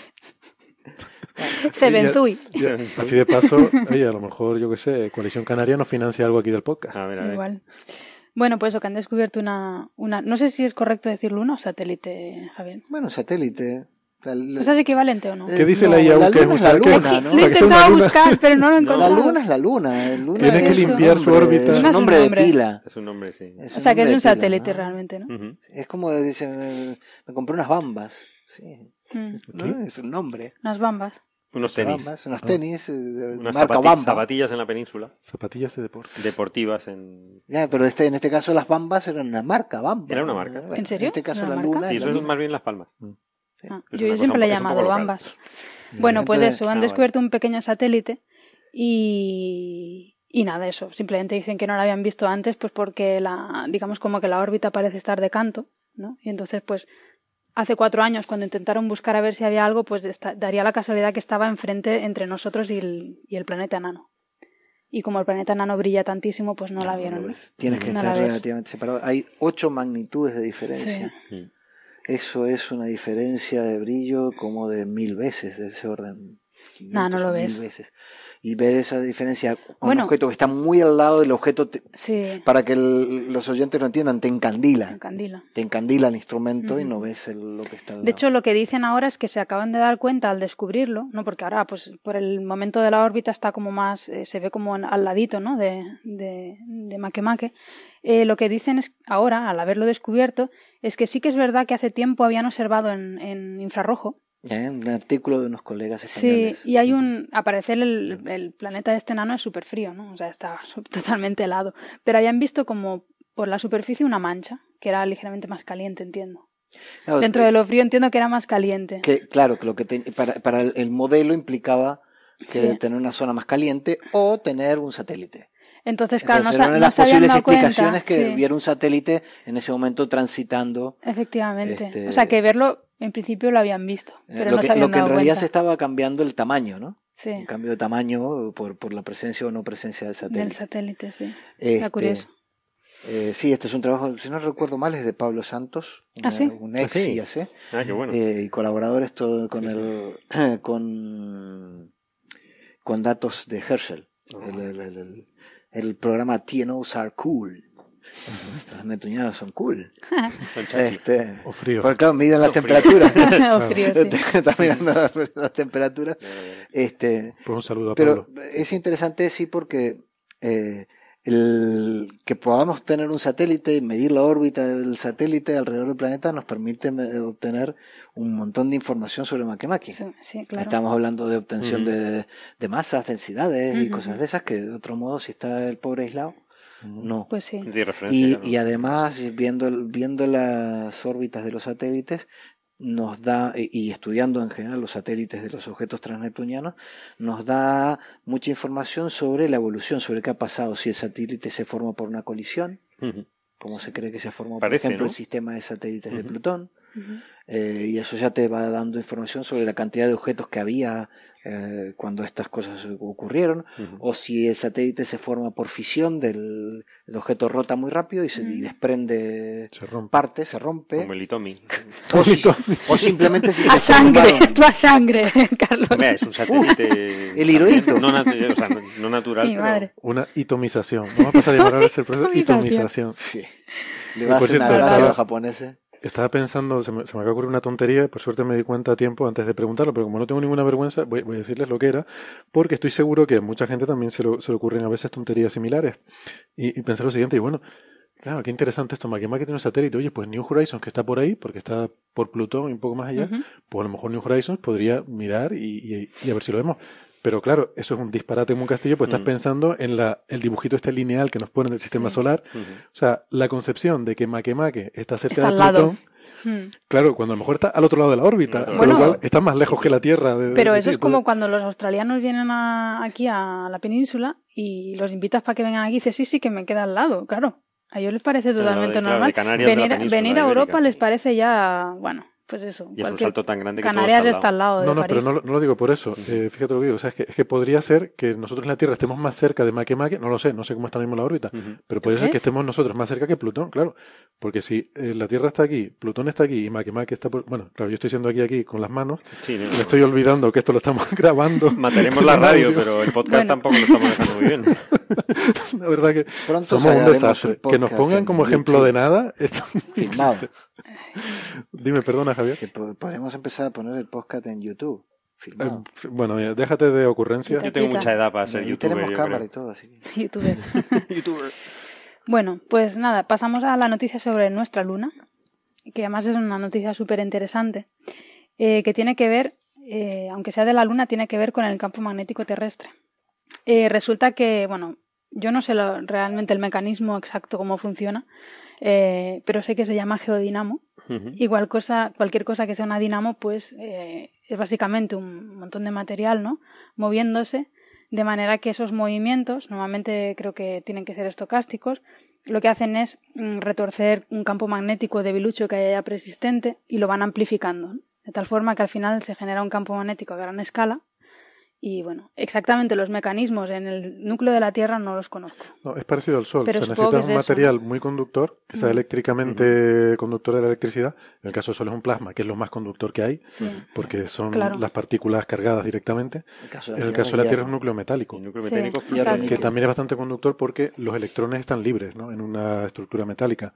Entonces se pueden mover independientemente. Y eso genera Pero tiene que campos estar líquido. Y que Sí, estar líquido. claro. Tiene que estar Tiene que líquido estar líquido. para que pueda haberse movimiento libre para que de, los electrones. movimiento, claro. Entonces se combinan, se combinan básicamente dos cosas. El movimiento de rotación, que da una, de- Sí. una circulación ordenada de, Sí, de electrones. ¿eh? que te genera una especie de campo eléctrico, y eh, eh, sin la especie, genera un campo eléctrico. Y luego, Y luego tienes un montón de movimientos estocásticos, como tú Sí, dices, que básicamente, eh, básicamente son los movimientos de convección Hmm. eh, del- en el núcleo, en, el- en la capa externa del núcleo, que es la que- parte líquida, Igual que en y el, el, y, el, y el manto terrestre. Y- Sí. O sea, igual que en el Sol, pero Es a otra escala porque es más espeso, los movimientos son más, no son tan vigorosos Sí. y no es... no La es filosofía plasma. es exactamente la misma, efectivamente. Ah, y, eh, y el- los registros que hay de la intensidad, orientación, etcétera, del campo magnético en, en tiempos geológicos, eh, te, te hace una idea, te dan una idea también de la intensidad del campo magnético y la energía necesaria para generar ese campo magnético, y que eh, si tú consideras a la Tierra sola, Mm. girando, la Tierra gira bastante rápido, una vez por día, etcétera, etcétera, eh, mm, tendrías que tener un, núcleo mm, que genera convección, la, gen- la- la generación de convección es, un, es un una forma muy eficiente de- de transferir energía del interior al exterior, Porque la transfieres con- simplemente moviendo material caliente hacia las zonas más frías y moviendo el frío hacia adentro, volviéndolo a calentar. Reitero, convección es como un burbujeo. Es lo como que un está- burbujeo. Lo que está caliente sube, se enfría y luego lo que está frío baja, como el caldero de sopa. Eh, efectivamente, si tú pones el caldero con la sopa, lo, calien- lo que está en parte de abajo sube, barbota, te hace la- las burbujitas esas que te... Y todo se calienta. y todo. se- Y, y- y- y lo bueno es que es muy mm, eh, eh, es muchísimo más eficiente que si tú tienes un sólido y lo calientas de un lado, entre que lo calientas de una cara Y y llega, el calor hacia el, a- a- hacia el borde exterior, eh, pasa mucho más tiempo, es mucho más difícil, es mucho sí. más eficiente de, transferir el calor. Entonces, la, la energía necesaria para mantener el campo magnético de la Tierra durante todo el tiempo de vida de los últimos 3, 4 mil millones de años hace que tú tengas que mm, perder, enfriar el núcleo a una cierta, con una cierta tasa muy alta.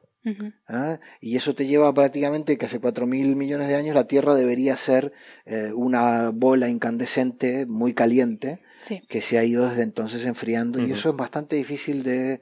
No había eh, ninguna de evidencia, al parecer. ¿no? Que. Que indicara Eh, un núcleo tan caliente, por eh, lo que he leído. eh, es difícil que la Tierra estuviera completamente Claro. fundida eh, en Yo- ese entonces. Fíjate, yo lo veo al revés, ¿no? Eh, le, le doy la vuelta al argumento que yo, o sea, estando de acuerdo, le doy la vuelta al argumento. Yo lo veo como que es sorprendente que la Tierra tenga todavía un núcleo líquido, Sí, y un manto es- líquido. Ese es el tema, ¿no? Esa es la paradoja un poco. Muchos otros planetas Exactamente, se han enfriado, eh, eh, se han que, enfriado. que, sea- que, que, se ha- que no se has enfriado más rápidamente. Claro. Sí, se tenía que haber enfriado 3.000 grados y no se ha enfriado tanto. El- pero el En tema teoría, es que, es que, es que eh, la Tierra no está sola. Está la Mm. Luna, la Luna genera eh, efectos de marea muy importantes en el que hace que hace que bueno en el mar eh, el mar sube y baja eso lo sabemos muy bien pero no sube no solo sube y baja el mar que es líquido por lo tanto que es un fluido muy muy fluido también el manto de la Tierra que es un fluido también sube y baja genera fricciones genera eh, incorpora energía por, por, eh, por mareas que al parecer también estaría transfiriéndose a la, a la zona del núcleo interior, sobre- según lo que dice esta gente, haciendo de que O sea, de eh, alguna buena manera ayudando al movimiento. ayudando al Mm. movimiento estocástico de todo Wow. de, de todo esto. Entonces, Y la tasa de enfriamiento que se requiere para explicar la mantención del, del, del campo magnético es menor porque hay otra fuente de energía para generar ese movimiento de la- del, del Sí. material eh, adicional que son las mareas con la luna,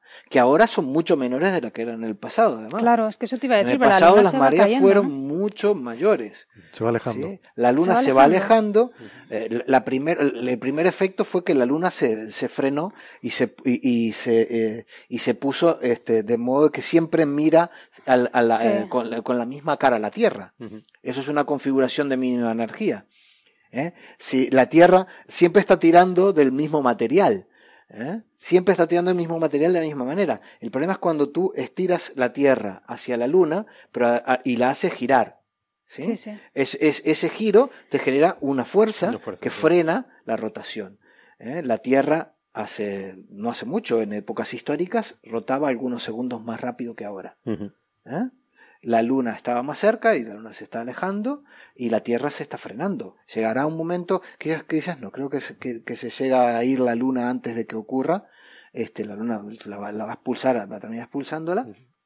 Eh, pero podría llegar un momento en que ocurra que la, la Tierra también siempre presentara la misma cara hacia la Luna. Eso pasa, por ejemplo, en el sistema Plutón-Caronte. Plutón Sí. y Caronte siempre se miran del mismo lado. Qué bonito.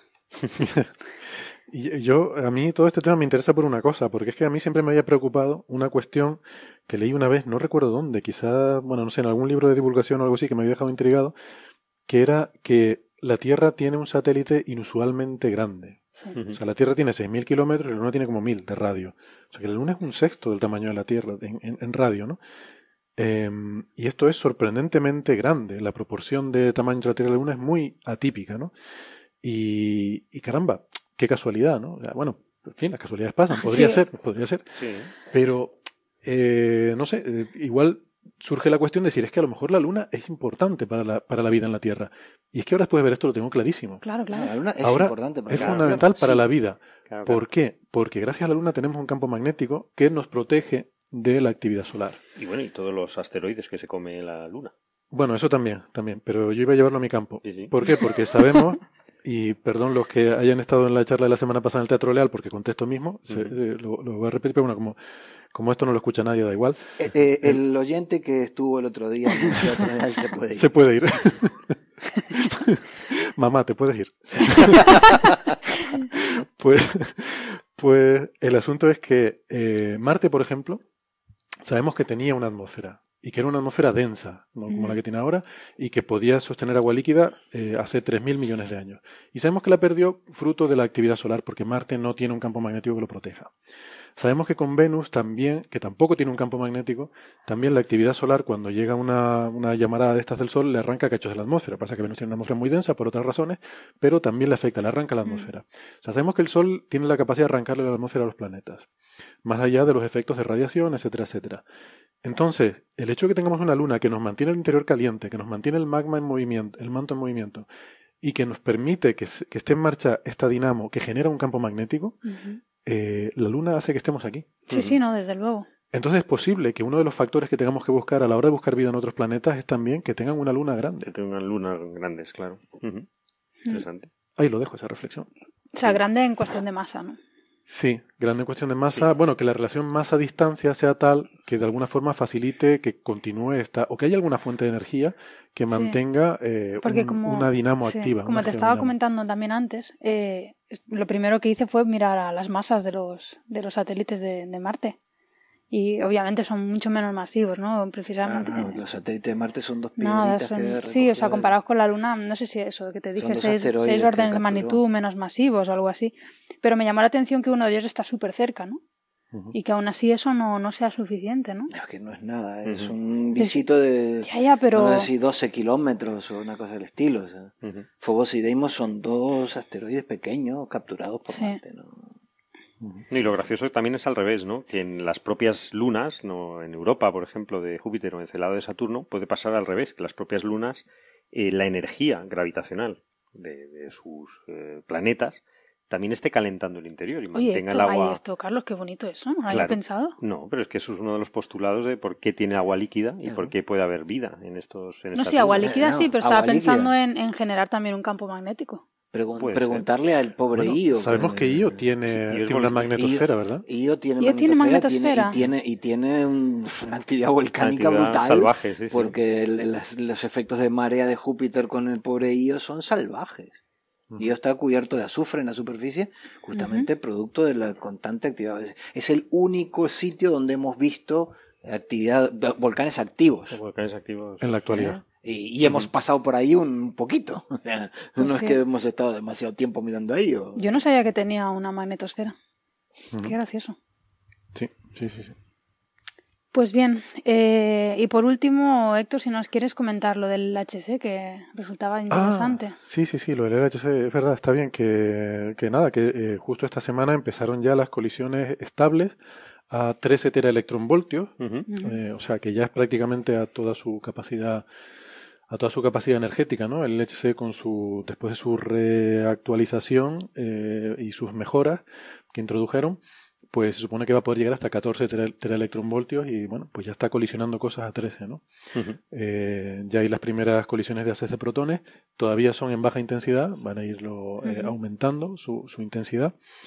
Y, y un poco relacionado con esto, también, bueno, y claro, y esto nos va, nos va a permitir explorar muchas cosas en física de partículas, ¿no?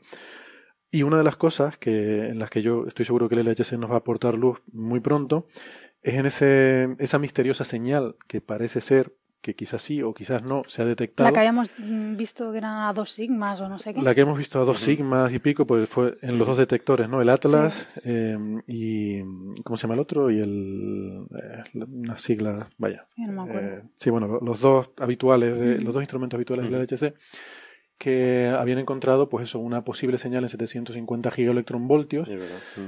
que en principio es muy misteriosa y que es interpretada por muchos como que si es real, si, si realmente hay una partícula ahí con, ese, con esa energía, pues que estaríamos hablando de física más allá del modelo estándar. O sea, serían las primeras eh, partículas detectadas que no estarían predichas por el modelo estándar. Pero no se dice, no se sabe qué partícula es. No, y esa es la historia. Hay eh, prácticamente 400 artículos que se han enviado a las Esto empieza a oler como lo de las ondas gravitacionales. Esto es un poco sospechoso. En el servidor este de preprints, o sea, artículos Sí. que todavía no se han publicado, se han enviado 400 artículos, pre- 348 artículos.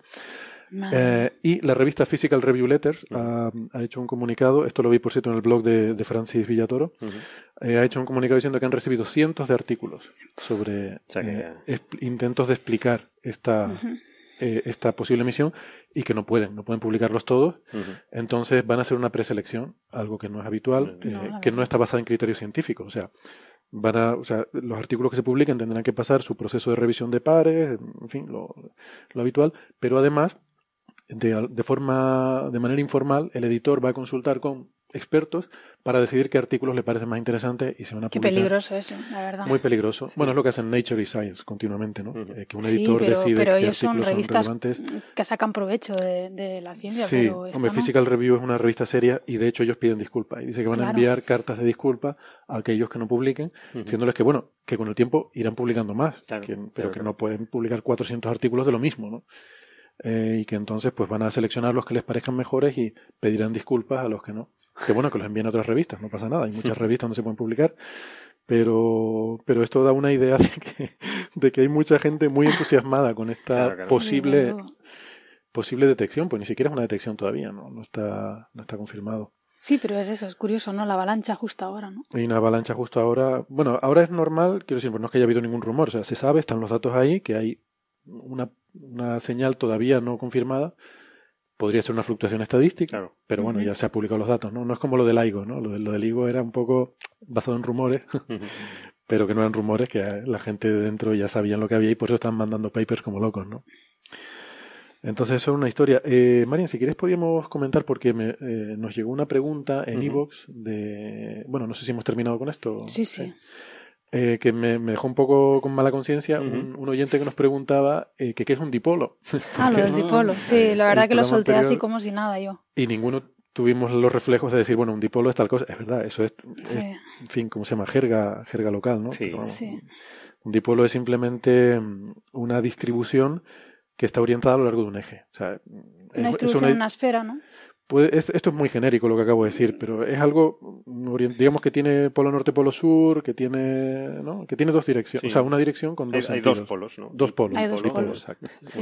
Y en el contexto, igual se entiende mejor en el contexto, estamos hablando de que en el fondo cósmico de microondas se veía un dipolo. Entonces esto lo que quiere decir es que hay una zona del cielo que el fondo cósmico de microondas tiene un pequeñísimo desplazamiento Doppler hacia el rojo Ujú. y justo en la dirección contraria tiene un pequeñísimo desplazamiento Doppler contrario hacia el azul.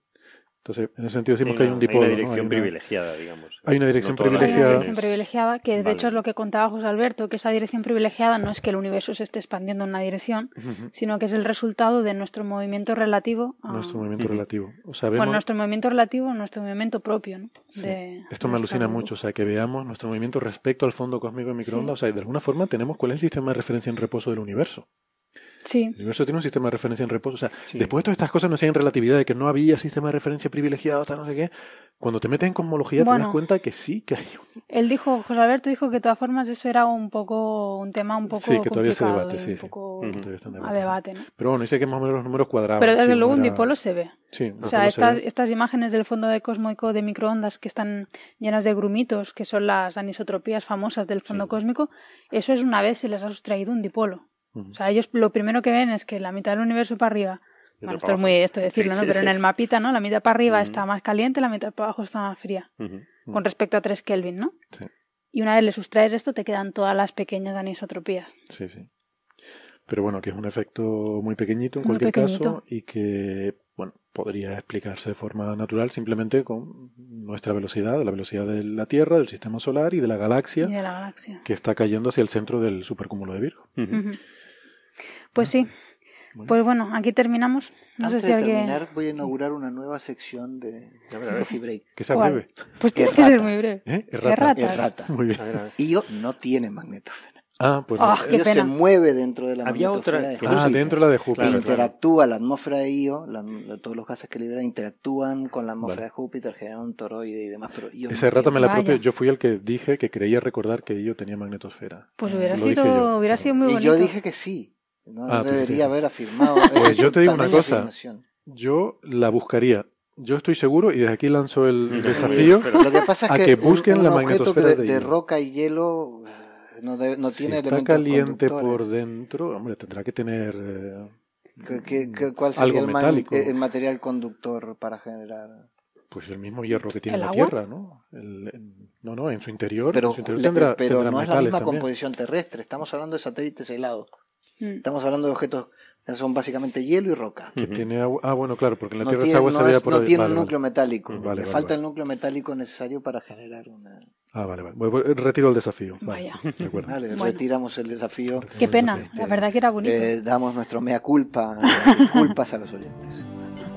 Pero hay No alguna que nada. tiene, no sé cuál es exactamente, no sé si en Ah, suena que una. hay una que tiene magnetosfera. Sí, Sí, creo que sí, no, no sé exactamente cuál es. Bueno, vamos a hacer una cosa. Propongo que nos documentemos para el próximo programa. sí. me causa, Y no quedemos me, aquí. me causa un poco de sorpresa. Creo que Hay una he que- leído de paso. Hay una que has Hay una luna que tiene magnetosfera. ¿En serio? Sí, Enfrentamiento en Coffee Break. lo leí lo leí de paso. Y además siento decirte que la favor, sección que la Sí, sí. sección de ratas no la has inaugurado tú, porque ya la inauguró José Alberto por Facebook, Ah, ese fue buenísimo.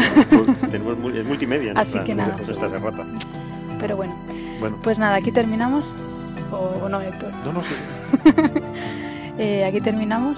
Espero que les haya gustado el programa y nos vemos en el siguiente. Hasta luego. Adiós. Hasta luego.